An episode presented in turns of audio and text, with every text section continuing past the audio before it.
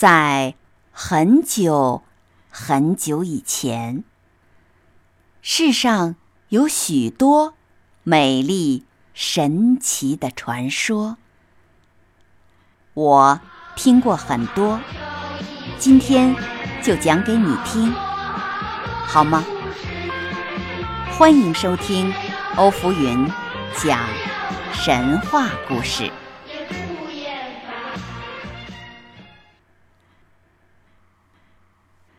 神话故事：夸父追日。远古时候，有个巨人部落，叫夸父族。族中人人都高大无比。有一位夸父，看见太阳每天从东方出来，又从西方隐没下去。然后便是黑暗无比的长夜，直到第二天的早晨，太阳再从东方出来。巨人夸父心里想：每天晚上太阳躲到哪里去了呢？我不喜欢黑暗，我喜欢光明。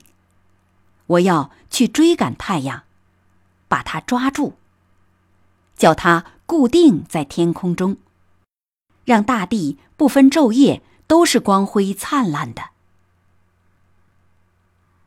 在原野上，他果然就提起长腿，迈开大步，如风的奔跑，向着西斜的太阳追去。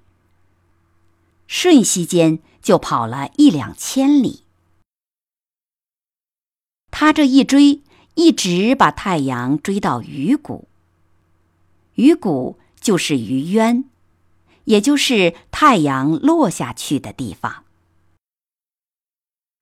还不等太阳落下去，长腿善跑的巨人夸父早已经追到了。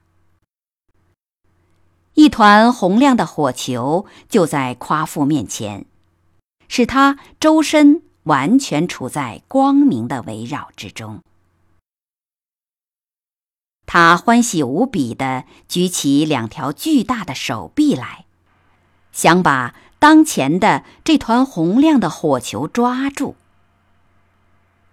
就在这时，他忽然感到非常口渴，只得俯下身子来去喝黄河渭水里的水。经他这么咕嘟咕嘟的一喝，瞬时间两条大河的水都给他喝干了。可是那烦躁而难受的口渴还是没有止住。他再向北方跑去，想去喝大泽里的水。那大泽又叫瀚海，在雁门山的北边。可以给寻求光明的巨人解除口渴。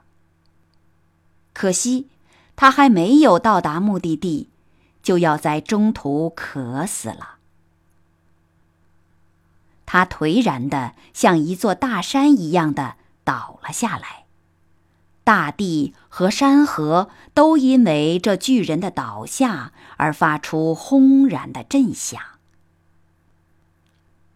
这时，太阳正向着鱼渊落去，把最后几缕金色的光辉涂抹在夸父的脸颊上。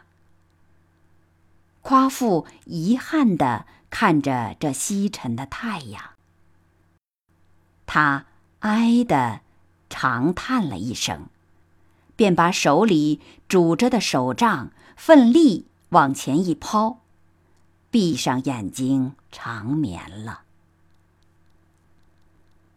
到第二天早晨，当太阳又从东方升起，用它的金光来普照着大地的时候，发现昨天倒闭在原野上的夸父，已变作了一座大山。山的北面有一片绿叶茂密。鲜果累累的桃林，那就是夸父的手杖变成的。他把这些滋味鲜美的果子送给后来追求光明的人们解渴，使他们一个个精神百倍，奋勇的前行，不达到目的，绝不休止。好了，感谢你收听神话故事《夸父追日》。我是浮云，我们故事中再会。